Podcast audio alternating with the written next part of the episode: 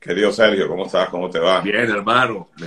La gente ya está preguntando cuándo sale la próxima, pero espérense, vamos a hablar un ratico antes de, antes de, antes de, ya nos va a comentar un poquito de eso.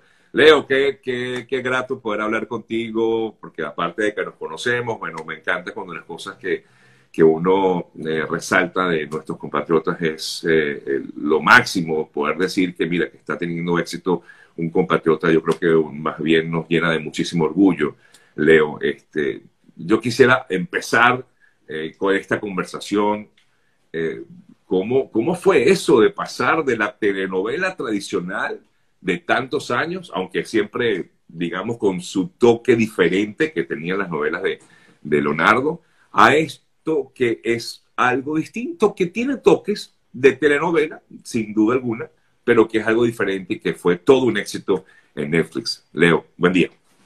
Bueno, Sergio, eh, la verdad es que mm, fue algo mm, inesperado para mí también, porque yo no estaba procurando, eh, no estaba tocando la puerta de Netflix y diciendo, hola, ¿cómo están? Yo quiero, me encantaría que tomaran en cuenta mi, mi carrera. Yo soy bueno, yo soy bueno escribiendo. Pero sí, sí, exacto. Eh, lo maravilloso es que justamente fueron ellos los que me buscaron a mí, porque además digo, lo digo porque yo estaba en ese momento sumergido en una faena de trabajo muy intensa escribiendo una, una novela para, para México, que sí nos dejan, que fue la, la última historia que salió en, en, México y en todos los Estados Unidos y que ya anda viajando por el mundo.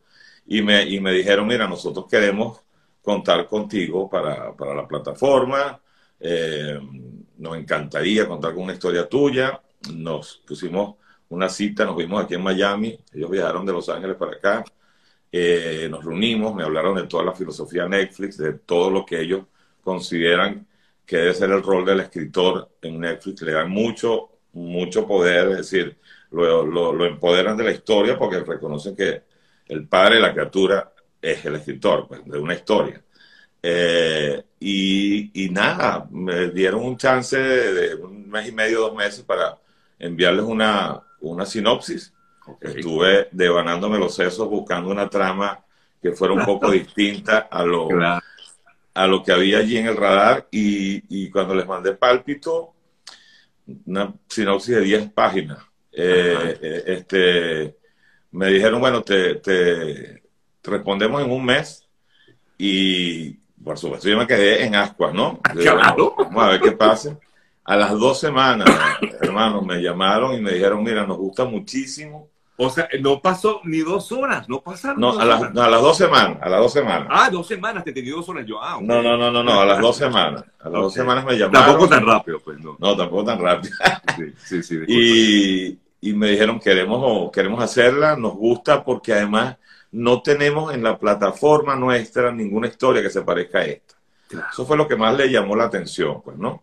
Eh, porque además es una historia que combina, amalgama dos géneros eh, el, el, thriller y el melodrama, ¿no? Entonces, este, a, mí me, a mí me da risa porque hay gente que dice, bueno, pero parece una telenovela, pero yo, bueno, so what? O sea, y, ajá, pero ¿cuál es el problema? O sea, claro, es una telenovela contada de forma distinta. No, es que no es que sea una telenovela, es una, es una, serie, pero tiene herramientas del melodrama. Es decir, hay una historia de amor. Hay una historia de amor, este, pero en un contexto eh, muy, muy fuerte, extremo, del mundo del tráfico de órganos eh, y, de, y, bueno, y con las claves del thriller. Entonces eso hace una mezcla que terminó funcionando como ha funcionado. O sea, eh, algo, algo tiene para que esté funcionando como está funcionando. ¿Entiendes? Y yo te iba a preguntar, ¿a qué crees tú que se debe el éxito, Leonardo?